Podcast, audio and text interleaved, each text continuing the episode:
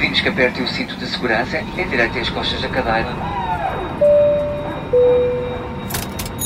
Lamentamos o transtorno causado. Bem-vindo ao oitavo episódio do podcast do Observador Check-in e já fomos vendo que afinal são vários cheques. Eu sou Alexandra Machado, editora de Economia. Embarcam comigo neste voo Ana Salês, editora adjunta de Economia, e Ana Suspiro, grande repórter do Observador. Tiveram saudades minhas? Podem admitir.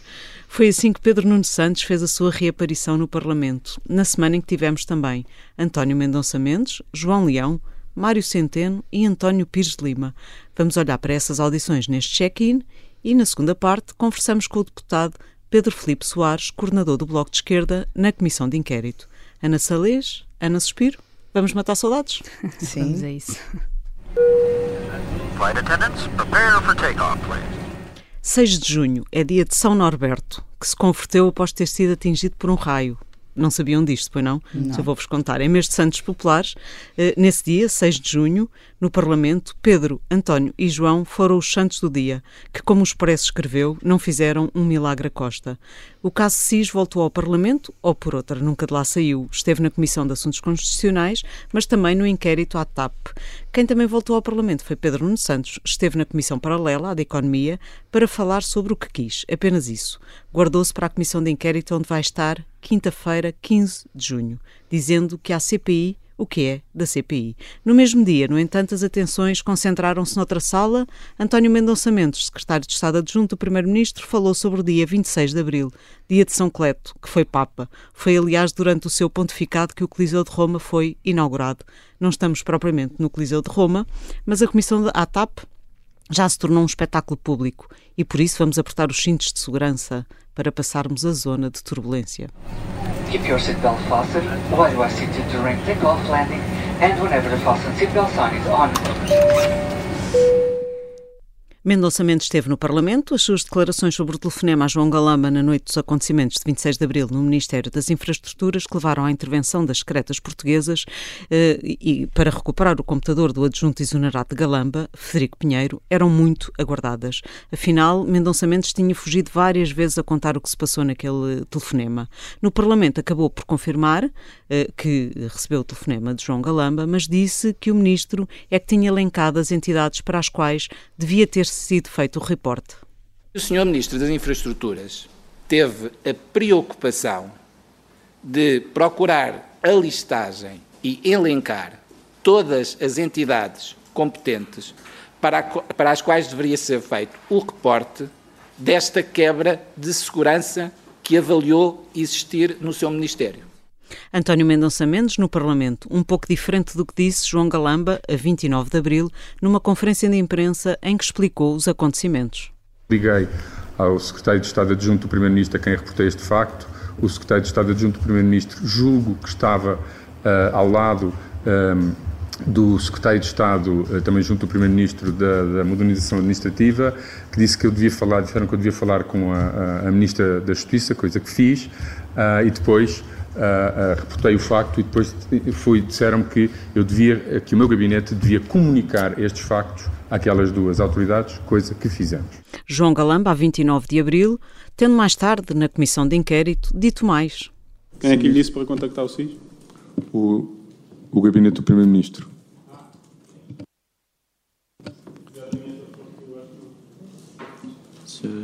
Deputado, faz favor de prosseguir a sua audição. Secretário de Estado, sim. Foi secretário de Estado Mendonça Mendes. Pronto, que eu não tinha essa resposta. E aqui João Galamba, a 18 de maio, na Comissão de Inquérito, a falar explicitamente de Mendonça Mendes. Voltámos então a falar de secretas na CPI. Ana Salês, o PSD, eh, quer mesmo que a Comissão envie as declarações de Galamba ao Ministério Público. Uh, sim, o PSD apresentou um requerimento para que seja a Comissão de Inquéritos uh, a enviar ao Ministério Público uma, uh, as declarações para, uh, para que o Ministério Público avalie se existe matéria criminal. Basicamente, o PSD quer que a participação não para, parta do próprio partido, mas da CPI, porque isso lhe daria mais força, uh, evidentemente, isto porque pronto, o PSD considera que as versões não coincidem, aquilo que foi dito por Mendonça Mendes, o que foi dito por Galamba, Uh, este, este, este, requerimento que ainda vai ser votado tem, não sei se tem muitas chances de, de vir a passar. Que consequências é que pode ter essa participação? Bem, eu não sou jurista, mas uh, mentira, uma, uma, comissão de inquérito é crime e, e pode levar um, um crime por uh, falsas declarações. Aqui vou citar um trabalho do nosso Rui Pedro Antunes, que falou com verdadeiros juristas, uh, e, e, resumindo, mentir numa comissão de inquérito pode valer uma pena que vai de seis meses a três anos de prisão, com uma multa não inferior a 60 dias, ou se tiver em causa o crime de desobediência qualificada, é punível até dois anos de prisão ou 200 240 dias de multa. Voltou-se também aqui a pedir audições e demissões de João Galamba. Não se livra destes pedidos, o Ministro das uh, Infraestruturas? Não, não faltaram pedidos uh, de, de, demissões e não só. Um, é uma coisa que se tem insistido bastante é ouvir outra vez João Galamba. O Chega tinha, uh, apresentou, tinha apresentado na semana passada, foi chamado esta semana um pedido para voltar a ouvir o Ministro e anunciou no final da audição, da última audição desta semana a Pires de Lima, que vai voltar a apresentar o mesmo requerimento para que João Galamba volta a ser ouvido uh, e diz que vai apresentá-lo com um novo fundamento, que é a versão de, de Mendonça Mendes, será votado na próxima quarta-feira e previsivelmente chumbado novamente. Ana Suspiro, esta não é a primeira vez, de, de qualquer forma, que se acusa alguém de, de perjúrio numa CPI? Não, aliás, há uma longuíssima tradição de acusações de mentira, uh, contradições e, enfim, uh, como é que é? Faltar à verdade. Faltar é à uma verdade. expressão que particularmente uh, me agrada bastante. Um, Mas que não têm tido consequências tem, por aí tem, além, É não? muito comum, tem sido relativamente comum. Nós, praticamente, quase todas as comissões de inquérito dos últimos anos que eu me recordo, essas acusações surgiram. Levantou-se a questão várias vezes de apresentar uma queixa no Ministério Público mas pelo que, pelo rápida, uh, vamos lá, historiografia que eu estive a fazer, uh, aparentemente essa queixa nunca foi apresentada. O que acontece é que estas acusações são normalmente são, são políticas também elas, não estou, não estou a dizer que não têm algum fundamento, e, e têm como alvos responsáveis políticos ou altos responsáveis públicos. E o que acontece é que eh, essas pessoas são chamadas uma segunda vez para explicar essas mentiras ou contradições, o que aparentemente aqui eh, não, não, não, se vai, vai conseguir, não vai acontecer. Agora, eh, não sendo a CPI a apresentar uma queixa, eventualmente poderá ser um partido, uh, não temos, de facto, para além da, da, da, moldura legal que a Ana relembrou aqui, não temos uma, uma experiência que nos diga se isto vai ter consequências ou não. No antecedente, pois. Esta turbulência não deve passar tão cedo, mas vamos voltar a falar da TAP. Ladies and gentlemen, we are now starting our descent. Vamos então às descolagens e aterragens desta semana. Ana Salês, quem é que para ti descolou ou quem é que aterrou? Uh, não aterrou Mário Centeno, ou pelo menos diz que não aterrou, numa cada vez mais célebre reunião que terá acontecido a 9 de dezembro de 2015. E foi uma reunião revelada pelo ex-presidente da Par Pública, um, Pedro Pinto, e terá juntado precisamente Par Pública e os recém-impulsados na altura uh, ministros Pedro Marques e Mário Centeno, e ainda os ex-secretários de Estado uh, Oliveira Martins e Mourinho Félix. Nessa reunião terá sido passado o dossiê TAP, haveria uma, uma PEN, Uh, incluindo os fundos Airbus, que na altura ainda não se chamavam fundos Airbus, por, por isso não havia lá essa referência específica. Uh, só que depois de Mourinho Félix ter dito que não esteve nessa uh, reunião, esta semana foi a vez de Mário Centeno afirmar que também não tem registro da existência dessa reunião. Até e porque até, se lembra exato, particularmente o dia, porque... Tenho motivo para se lembrar dela porque é o dia do seu aniversário, 9 de dezembro, já sabemos, não se esqueçam de dar os parabéns. Um, e, e, há umas semanas, quando foi confrontado com, com a negação de, de Mourinho Félix, Pedro Pinto disse qualquer coisa como que não se lembra porque se calhar o tema tinha mais importância para as infraestruturas do que para as finanças. E Centeno acabou por validar um bocado até essa versão, porque disse que os dias nas finanças, nesse, uh, nesse momento particular, eram muito longos, havia o dossiê Banif e o tema TAP não era central Uh, em 2015 e em 2016 para o Ministério e que o único objetivo das finanças com a TAP era basicamente garantir que não teria um grande impacto orçamental com a reconfiguração da, da privatização. Uh, Centeno basicamente não sabia de nada, não sabia dos fundos Airbus, não sabia dos 55 milhões para Nilman, se calhar não sabia o que, é era a TAP. Mas deixou e, algumas pontas soltas para o deixou, seu ex-colega de governo, Pedro Nuno Santos. Que, Vamos ver o que, que, é que, que ouviremos aparente, supostamente durante 10 horas na próxima semana, sim.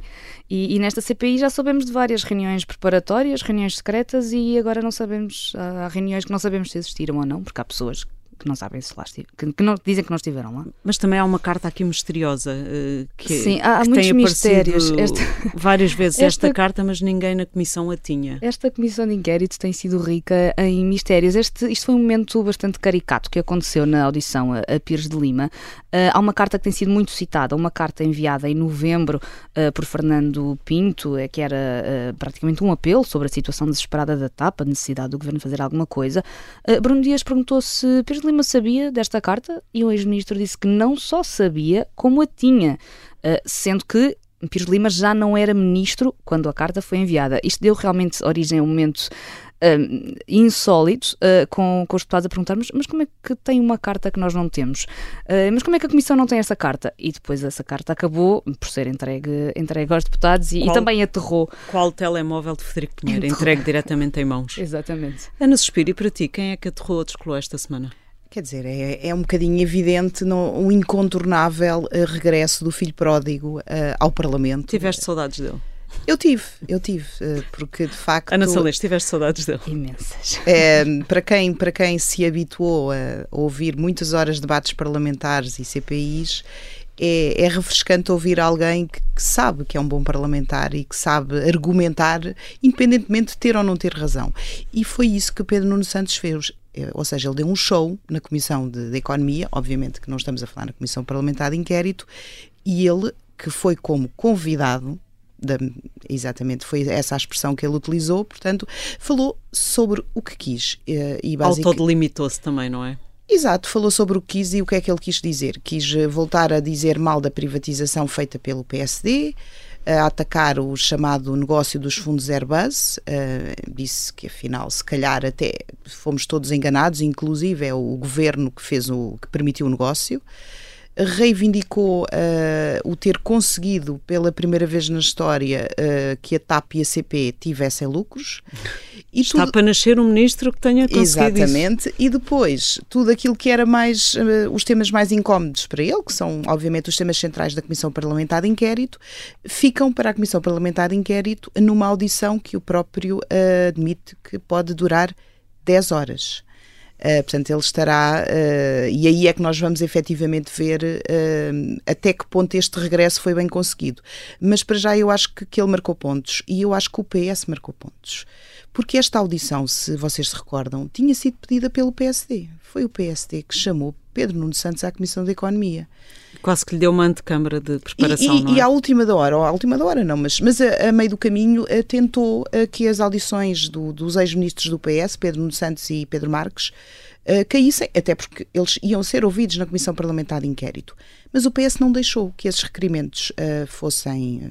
Perdessem o seu valor e, e, de facto a, primeiro, a primeira vez que ele volta ele consegue passar uma mensagem que eu acho que é que é boa e positiva para o, para o trabalho que ele fez. Vamos ver depois como é que ele se desenrasca uh, dos temas mais, mais incómodos. Mais polémicos, não é? Alexandra Reis, Cristina ah, E, e é uma pena também que o impacto desta, desta boa prestação de Pedro no Santos tenha também sido de alguma forma ofuscado pela audição de António Mendonça Mendes, uh, uma ou duas horas depois. Pois, porque foi nesse, nesse mesmo dia e que acabou por marcar uh, todo. Marcou mais a atualidade. Mais a atualidade. É. Porque o que disse e o que deixou de dizer ou o que não disse.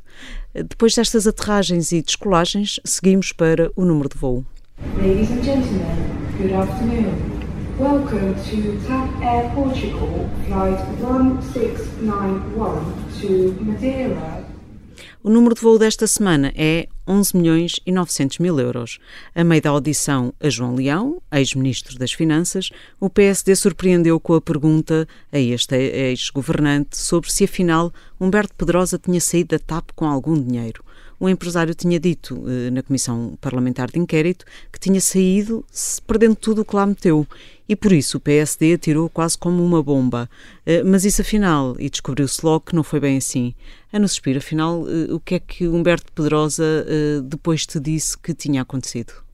Bom, é preciso perceber que esta impressão relativamente a este número que foi passado e consta de documentos internos da Atlantic Gateway, que era a holding dos acionistas privados que tinha a participação na TAP, também teve ali algum impacto porque o João Leão não soube explicar o número, não fazia a mínima ideia do que é que se estava a falar. Uh, e, Numa e, primeira fase, e depois lembrou-se de repente, E depois lembrou-se, exato. Mas basicamente é o quê?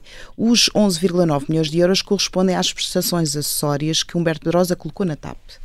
E, e, o que acontece é que quando David Nilman vende a sua participação, a empresa que os dois tinham sido tinham constituídos, não é? Essa empresa deixa de existir porque Humberto Pedrosa pega na sua, na sua participação na TAP, que ele manteve-se na TAP, e, e transfere-a para uma sociedade sua, que tem o seu nome, portanto. Uh, e com a participação vão também as prestações acessórias que ele tinha colocado na TAP, que no fundo era o ativo que ele tinha uh, sobre a empresa. Isto é uma questão contabilística, Uh, e de facto o, a expressão que, que, era utilizada no documento é que uh, era um reembolso em espécie, portanto, não em dinheiro, mas em espécie, e, e isso foi explicado pelo próprio empresário rapidamente. Uh, e só depois é que o ministro João Leão é que se lembrou que afinal as ditas prestações acessórias não só não tinham saído da TAP, como uh, quando Humberto Pedrosa sai da empresa em 2021, cede essas prestações ao Estado por um euro. Em troco de um, um euro. euro. Um valor simbólico, exatamente. E, e, e, enfim, Humberto Pedrosa confirmou isso mesmo também ao Observador um, e, João Leão lembrou-se de repente disso depois de ter, se calhar, visto Exatamente. a notícia do Observador. Sendo que João Leão era o Ministro das Finanças quando esta cedência por um euro eh, foi feita portanto, no final de 2021, quando foi aprovado o plano de reestruturação da TAP pela Comissão Europeia, pela qual o Estado passou a ter 100% do, do capital da empresa. O ex-ministro uh, garantiu que para uh, essa reconfiguração acionista só pagou ou só passou o cheque, sim, digamos sim. assim, de 55 milhões. Exatamente, e deu algumas explicações adicionais sobre o valor dos 55 milhões. Que, que foram que ainda não, não foram totalmente convincentes, mas eu acho que a gente vai lá chegando. Assim, uh, foram um ponto de encontro. Não, é, foram um ponto de encontro, ou seja, foram uh, o resultado de uma negociação, uma vez mais, e, e de facto uh, começa-se a perceber que não existe aqui um racional, ou seja, porque 55 milhões? Podiam ter sido 60, podiam ter sido 65, podiam ter sido 50? Provavelmente sim. Agora, era, foi o preço para evitar um litígio e para conseguir expulsar David Nilman da TAP e, e concretizar a ajuda pública nos termos em que o governo da altura o queria fazer. Por um euro se entra, por um euro se sai. As viagens, essas são normalmente mais caras. Fazemos agora uma pequena pausa nesta viagem. Na segunda parte deste check-in, vamos falar com Pedro Filipe Soares, deputado do Bloco e coordenador do partido na Comissão de Inquérito. Até já. Pedimos que aperte o cinto de segurança e endireite as costas da cadeira. Lamentamos o transtorno causado.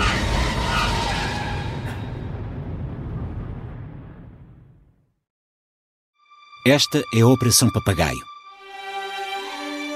O plano mais louco de sempre para derrubar Salazar. Episódio 3. Nome de código: Alice. Espera, está, está a acontecer qualquer coisa! Qualquer coisa de estranho! Uma série para ouvir em seis episódios que faz parte dos Podcast Plus do Observador. Um novo episódio a cada terça-feira. Os Podcast Plus do Observador têm o apoio da Onda Automóveis. Pedimos que aperte o cinto de segurança e endireite as costas da cadeira. Lamentamos o transtorno causado. Bem-vindo à segunda parte do check-in. Vamos falar com o deputado Pedro Filipe Soares, eh, coordenador do Bloco de Esquerda na Comissão de Inquérito. Obrigada, eh, Sr. Deputado, por estar aqui connosco. O Bloco foi o único partido que votou ao lado do Chega a favor de uma nova inquirição ao Ministro das Infraestruturas, João Galamba, e à sua chefe de gabinete, Eugénia Correia. Porquê? Antes de mais, obrigado pelo convite. Um motivo muito simples, parece-nos a nós óbvio que uh, há declarações que não batem certo com informações que nós fomos ouvindo até de outros membros do governo e por isso faria sentido dar-lhes a possibilidade de, confrontados com essas novas informações, poderem eh, esclarecer o que se passou e porque é que disseram aquilo que disseram em comissão. Eh, não nos parece que seja eh, indispensável estas novas audições para tirar um conjunto de conclusões sobre essa parte do processo, No entanto, não, não vinha nenhum, nenhum, mal ao mundo se elas acontecessem, uh, até poderia ser uh, interessante para alguns pormenores que ficam ainda por esclarecer. Mas como Agora, pormenores há... em que sentido? Em relação às secretas só ou outro tipo de pormenores?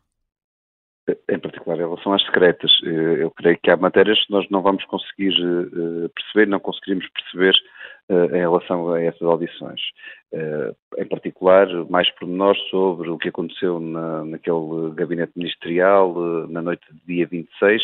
Há questões que ficaram em abertos, que são contraditórias até em depoimentos na Comissão de Inquérito, agora as instâncias judiciais avaliarão quem eh, tem eh, razão e quem é que diz a verdade. Especificamente sobre o SIS, há matérias que valeria a pena esclarecer, mas como eu disse, não queria, era dar a ideia que nós sem estes esclarecimentos já não podemos estar a tirar conclusões, porque há conclusões que já podemos retirar, creio, creio que poderia afinar melhor a linha temporal e aquilo que verdadeiramente foi dito em cada um, sobre cada um dos, dos acontecimentos por cada um dos intervenientes. Disse que já havia conclusões que podia tirar, eh, que o Bloco pode tirar, estará a falar da TAP e não das secretas, neste caso. Estou a falar, de, neste caso particular, estava a falar das secretas, mas também outras que podemos tirar sobre a TAP. Mas sobre as secretas, é, as... que em particular, que é o assunto que, enfim, que está agora mais na ordem do dia, que conclusões é que o Bloco já consegue tirar? Por um lado, é, é, é unânime pelos diversos intervenientes que já vieram a público na Comissão de Inquérito ou fora dela uh, dar informações, que houve uma atuação do SIS no dia 26. É óbvio também para nós que ninguém conseguiu dar uma explicação porque é que em que, uh, que moldes é que essa atuação do SIS tinha enquadramento jurídico para acontecer. Porque o SIS é um serviço de informações está debaixo do CIRC, que também é o Serviço de Informações da República, não é uma polícia, não tem capacidade para andar uh, a bater à porta de cidadãos para ir buscar computadores. E por isso, estas, estes factos que são não só são indesmentíveis, como são incontestados pelos diversos intervenientes, aconteceram, portanto, eles já nos parecem a, a nós tirar a conclusão de que houve um, uma atividade ilegal da parte do SIS e que num quadro de Estado de Direito isso deve ter consequências. E, e o Bloco já pediu, já disse que ia participar ao Ministério Público, não é? Por um lado. O, o Bloco até já disse que ia participar, fazer queixa ao Ministério Público, uh, a propósito dessa atuação do SIS. Sim, sim, exatamente. Quando Nós, é que irá uh, entrar essa queixa? Uh, sim, agora nos próximos dias. Estamos a, a tentar ultimá-la para, no limite, no final da semana, poder entrar. Uhum. Uh, mas um, as secretas e, e, o CIS e todo este tema são assunto para esta comissão de inquérito uh, ou também acompanha a ideia de que um, está fora do âmbito? Há aqui uma zona cinzenta sobre essa matéria. E, e que, na verdade, se tornou objeto da Comissão de Inquérito pela própria atuação dos próprios membros do Governo e do Partido Socialista. Eh, quando Frederico Pinheiro veio à Comissão de Inquérito, quando João Galamba veio à Comissão de Inquérito, o seu chefe de gabinete veio à Comissão de Inquérito, todos falaram abertamente sobre o que aconteceu no dia 26. E há, portanto, aqui o, a análise e a investigação sobre um, um, dia em particular e as decorrências desse dia que eh, poderíamos dizer, mas isto não é bem dentro da Comissão de Inquérito, na verdade, normalizou-se na Comissão de Inquérito por, uh, uh, pela prática que existiu, incluindo o próprio Partido Socialista e do Governo. Mas há aqui questões que relacionam estes acontecimentos com o âmbito da Comissão que uh, me permitem a mim dizer que tudo isto faz parte da mesma Comissão de Inquérito. Porquê? Porque nós não sabemos bem o que é que estava naquele computador, todos nós temos dúvidas sobre se de facto que era importante seriam os tais documentos classificados ou as notas do assessor uh, Frederico Pinheiro, se a importância dessas notas eram apenas o, as reuniões tidas uh, depois de tomada de posse de João Galamba, ou se era até de momentos anteriores a isso, uh, e por esse ponto de vista, sendo esse assessor o assessor que acompanhava a TAP, tendo o computador desse assessor sido a, a matéria que fez explotar os acontecimentos na noite de dia 26 eh, de abril, eh, há aqui, parece-me pelo menos, ainda por eh, negar essa relação entre os dados daquele computador, as notas daquelas reuniões e a relação da, com a Comissão de Inquérito, que advém de todo o plano de reestruturação. Então, de, o, para o Bloco de Esquerda, este tema é, deve ser tratado na Comissão de Inquérito à TAP e não numa comissão específica. Para nós, tem cobertura que possa ser tratada da Comissão de Inquérito à TAP. Agora, as, os dois, as duas iniciativas da Comissão de Inquérito que visam avaliar, em particular, a ação do SIS, têm ambas um conjunto de pressupostos que não, é, não são apenas decorrentes daquilo que aconteceu no dia 26. Por exemplo, a da Iniciativa Liberal pretende também ver as condições de funcionamento do SIS, etc. E sobre essa matéria, há claramente aqui outros objetivos que não apenas o esclarecimento do dia 26. Agora, para nós, o esclarecimento do dia 26 poderia ser enquadrado nesta atual Comissão de Inquérito. Em todo caso, estaremos, votaremos favoravelmente as iniciativas que existem para a criação de uma nova Comissão de Inquérito, porque consideramos que tudo deve ser esclarecido. O que consideramos, e por isso é que também eh, estamos a fazer o processo para a entrega da queixa na Procuradoria-Geral da República, é que a vertente de uma comissão de inquérito que incida sobre a atuação do SIS pode facilmente ser torpedeada pelo Governo, eh, dizendo o Governo, ou o Primeiro-Ministro em particular, que eh, a atuação é, está debaixo do segredo de Estado. E desse, se isso acontecer, se acontecer, a, a Comissão de Inquérito fica naturalmente limitada na sua atuação. Ora, por isso é que nós, prevendo essa possibilidade, achamos que é eh, pertinente e o caminho mais forte para chegar a, a conclusões sobre o cumprimento do Estado de Direito, a queixa junto da Procuradoria-Geral da República. Eh, até porque a nossa conclusão, e essa é uma das outras conclusões de todo este processo, é que o Governo não quer esclarecer o que aconteceu no dia 26, uma forma como o SIS foi acionado, o que é que o SIS estava devidamente a, a, a defender, porque na verdade passam-se semanas e quem quer prolongar toda esta novela é o Governo e, em, em particular, o Primeiro-Ministro. Em relação à audição de, de, Secretário de Estado Adjunto do, do Primeiro-Ministro António Mendonça Mendes, houve partidos que escolheram a versão uh, entre Mendon a de Mendonça Mendes ou a de João Galamba. O Bloco também escolheu a sua versão de quem é que disse a verdade? Ou acha que são eh, eh, contraditórias as, as duas declarações ou não? Eu, na verdade, eu, eu não, não em, em, nenhum deste, destes uh, processos tomei a parte de um lado ou de outro lado, seja nas declarações da CPI, seja nas versões sobre o dia 26 na CPI ou fora dela, porque uh, não nos compete a nós dizer quem fala a verdade ou quem diz a mentira, uh, mas compete-nos a nós tirar as conclusões dos factos que apurarmos. E o facto que é aqui incontornável é que o governo não fala a uma só voz sobre a matéria. Outro facto incontornável é que, havendo várias vozes sobre o governo, na verdade, nunca houve uma vontade do governo de esclarecer cabalmente o que, o que, o que se passou. E que uns dizem meias verdades, outros fazem omissões uh, parciais e deliberadas.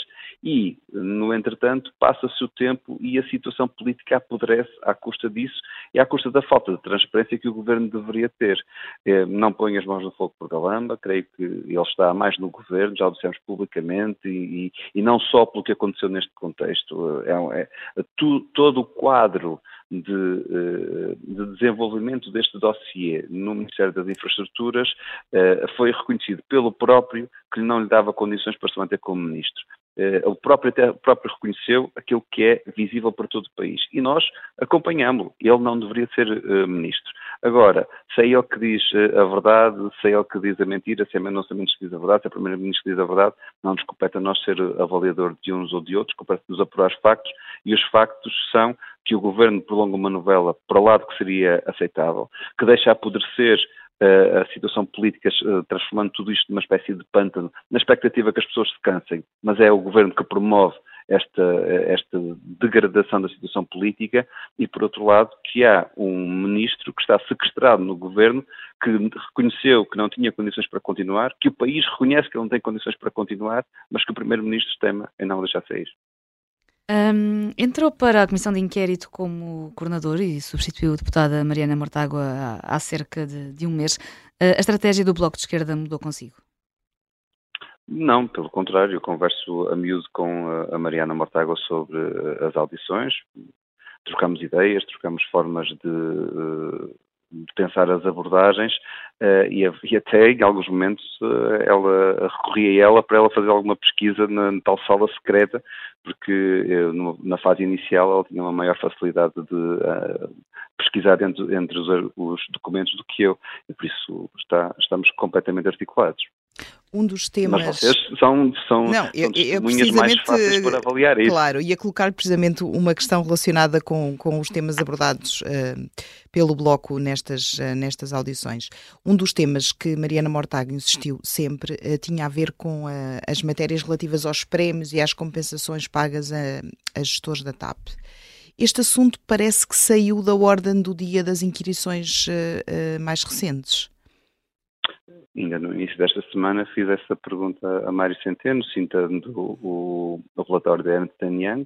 Foi um relatório que chegou recentemente uh, e que dava prova uma prática de uh, prémios a gestores que é muito questionável, mas uh, eu não, não acompanho essa ideia que tenha saído de cima da mesa. Agora, é verdade que, consoante as pessoas que vão uh, depondo na comissão de inquérito, há temas mais pertinentes ou menos pertinentes, e imagino que esse tema vai ser muitíssimo mais pertinente agora na, na, semana que se avizinha do que na semana que passou.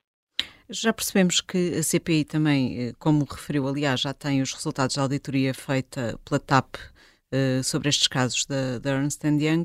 Uh, há outras Alexandras Reis, para além das que já foram faladas nos trabalhos? Há, e em particular há uma, creio que há uma cultura de uh, benesses a administradores, quer enquanto estão na, no, no, seu desempenho de funções, quer à saída das suas funções, que perpassa o período em que o privado mandava na TAP, o período em que, tendo estado os tais 50%, não mandava na TAP, mandava ao privado, e o período em que a TAP passou a ser empresa pública. E isso é absolutamente questionável, porque um, o Estado teve sempre uma presença acionista na TAP ao longo deste tempo e deveria ter salvaguardado os interesses da empresa uh, também nesta vertente. Os membros do Estado, nas diversas formas de Conselho de Administração, quer, quer executivos, quer não executivos, iam tendo conhecimento destes casos e o que nós percebemos é que, ao contrário do que se perspectiva na vida de um comum cidadão, em que vê que a autoridade tributária, por qualquer cêntimo, lhe, faz, eh, lhe pode fazer a vida negra, aqui havia uma displicência total eh, na forma como, às vezes, milhões de euros eram geridos e pagos a determinadas pessoas, eh, benesses várias de dezenas de milhares de euros. Mas, ó Pedro Filipe Soares, essas, essas benesses, essa prática continuou com a gestão pública da TAP, ou seja, a partir de 2020? E com, a, com a aplicação do plano de reestruturação. O exemplo do Alexandre Reis eh, é ilustrativo de que sim. Eh, a questão relativa aos, eh, à frota automóvel para a administração é também demonstrativo que sim. É verdade que os prémios, que foi uma das matérias de diferendo entre o Estado e, ou pelo menos aparente, de diferente entre o Estado e, e, os privados, que aconteceram anteriormente a 2020, não se repetiram, mas, no entanto, uh, estava previsto que a CEO uh, eh, da TAP, a ex-CEO, a Christine, também recebesse um conjunto de prémios avultadíssimos. E, por isso, uh, esta ideia de que o Estado teria que mimetizar o privado num conjunto de práticas com, no seu Conselho de Administração da TAP manteve-se ao longo de, da, da, transição entre o, o, privado para o público. nós Parece-nos é que ela já era criticável em abstrato, em qualquer empresa, ela é mais criticável à medida em que o Estado tem mais poder dentro da TAP. Então, mas essa auditoria que vocês receberam traz, portanto, novidades em relação ao que já se sabe e, e, e antecipa que, que, para a semana se possa eh, saber mais, mais coisas? Eh, sim, eh, acima de tudo isso, que para a semana os, os, responsáveis políticos que acompanharam a TAP possam responder por alguns destes eh, casos, mas sim, mas prova que havia uma prática que, que é pública. A auditoria em si, ela, ela, não é pública, está indicada como confidencial, só naquela sala secreta que, que, se, que, se, fala que têm acesso à auditoria. Mas há vários casos que demonstram e que ilustram isto uh, que eu estava a dizer, e, e, e conhecidos pelo Estado. Veja-se o caso de Fernando Pinto. Uh, Fernando Pinto uh, sai em 2018 da TAP, continua a receber dinheiro da TAP até 2020. Porquê? Porque sim, fez algum trabalho na TAP. Não há nenhuma uh, indicação que tenha feito. Houve, havia era uma forma de, através do salário da TAP, pagar a Fernando Pinto responsabilidades que eram mas, da. Mas, ó, Pedro da, Filipe Soares, mas para além do caso Fernando Pinto e de outros que já temos falado muito, há outros casos que ainda não são públicos e que são revelados nessa auditoria? Não lhe estou a perguntar quais, só para saber se há tenho, outros. Eu tenho dificuldade em responder-lhe à pergunta nesses termos, porque já, já é, é, é, tanta informação que eu já não sei quais é que são públicos e é que não são públicos. É, e por isso peço-lhe peço escusa da resposta a essa pergunta, porque não consigo ter uma, uma resposta absoluta sobre ela. Mas o que, o que eu creio que a conclusão aqui que é, que é relevante é que havia uma prática geral de, eh, de, um certo privilégio que estava instituída na administração da TAP e isso era verdade ao longo de todo o período que nós estamos a avaliar na Comissão de Inquérito. Independentemente de ser privada ou pública. Vamos entrar na reta final das audições da Comissão de Inquérito. Eh, já há partidos, já há alguns partidos que começam a tirar as conclusões. O Bloco já tem as suas, para além daquela que acabou de referir? Temos várias. A primeira, a primeira é essa, é que no que toca à forma de olhar para o Conselho de Administração, enquanto uh, havia sempre um conjunto de sacrifícios que se ia pedindo aos trabalhadores de forma diferente e às vezes até materializados num instrumento de precariedade na, na relação que, que, existia com a empresa, havia ali um, um, mundo de privilégio na administração da TAP que é, é incompreensível e criticável. E isso não, não, não mudou com a atuação do Estado. Há outros elementos aqui relevantes, uh, e começando até temporalmente uh, sobre eles, a ideia e a demonstração, que eu creio que está a ficar demonstrado na Comissão de Inquérito, que a privatização que aconteceu em 2015 nem, não é só criticável pela questão temporal. Uh, Tem-se focado muito esta ideia de que foi em 48 horas. Eu acho que, que esse é, é um aspecto uh, relevante, mas não é o aspecto. É que, na verdade, o que nós hoje conseguimos saber é que houve uma compra da TAP com dinheiro que era da própria TAP. E se isso era criticável na ação do privado, está até a ser investigado uh, por parte das entidades judiciais, uh, hoje sabemos que é ainda mais criticável porque os decisores políticos à data sabiam desta matéria. Uh, e, portanto, nós não podemos uh, dizer, não, foram apanhados desprevenidos, foram enganados. Uh, Pedro Nuno Santos dizia que, durante esta semana, que foram todos enganados. A, a, informação que nos deram na Comissão de Inquérito não é essa. É que sabiam da forma como os fundos Airbus iriam ser usados. Inclusive é responsáveis do Partido Socialista, que estavam é, envolvidos na recompra e que assumiram que sabiam, exato. Exatamente.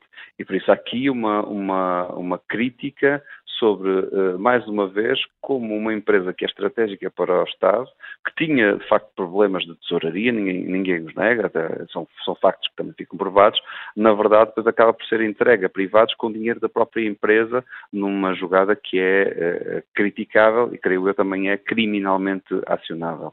E essa responsabilidade vem ainda acoplada com as tais cartas de conforto que para além de uma venda a pataco, na prática, se dar uma empresa que é vendida com o seu próprio dinheiro, o Estado ainda fica o responsável por, eh, pelas dívidas que os privados poderiam acionar, até determinados montantes, mas poderiam acionar na gestão da, da, da empresa. Ora, isto é, é inconcebível, é incompreensível e leva, uh, creio eu, leva-nos todos a questionar como é que o dinheiro público é gerido muitas das vezes e estes são exemplos em que muitas vezes não é bem gerido. Depois, há outro facto político relevante, é que a escolha de recompra de participação social do Estado foi feita não acautelando a possibilidade de acontecer eh, uma vontade do acionista privado ou dos acionistas privados terem posições contrárias aos interesses da TAP. E materializaram-se conjuntos de direitos, que nós chamamos de participações acessórias, no valor de 214 milhões de euros, e que estão na origem de direitos depois reivindicados por David Neilman eh, em 2020, num contexto em que a empresa estava eh, na iminência de eh, falir e que ele para proteger o seu interesse próprio e contra os interesses da empresa, eh, se colocou na, na lógica de eh, conseguir ainda retirar ao Estado 55 milhões de euros, eh, porque senão ameaçava... Que tem que sido fosse... um valor que tem sido, aliás, muito falado. Pedro Filipe Soares, muito obrigada por ter, por ter estado aqui no check-in. Vamos agora preparar-nos para outra aterragem. prepare for landing. A próxima semana vai ter novos três dias muito intensos. Pedro Nuno Santos já prometeu que há CPI o que é da CPI e até se disponibilizou a estar 10 horas a responder a perguntas. Vamos ver o que nos espera. Antes do ex-ministro haverá nova reaparição. Hugo Mendes, o que foi o discreto secretário de Estado das Infraestruturas, vai ser inquirido quarta-feira, 14 de junho uma audição para a qual devemos ter eh, de preparar uma boa ceia. Hugo Mendes foi o tal que disse, ou impôs, à ex-CEO da TAP que no governo tinha de falar era com as infraestruturas. A audição do, do Gomendes vai preparar a aguardada inquirição a Pedro Nuno Santos.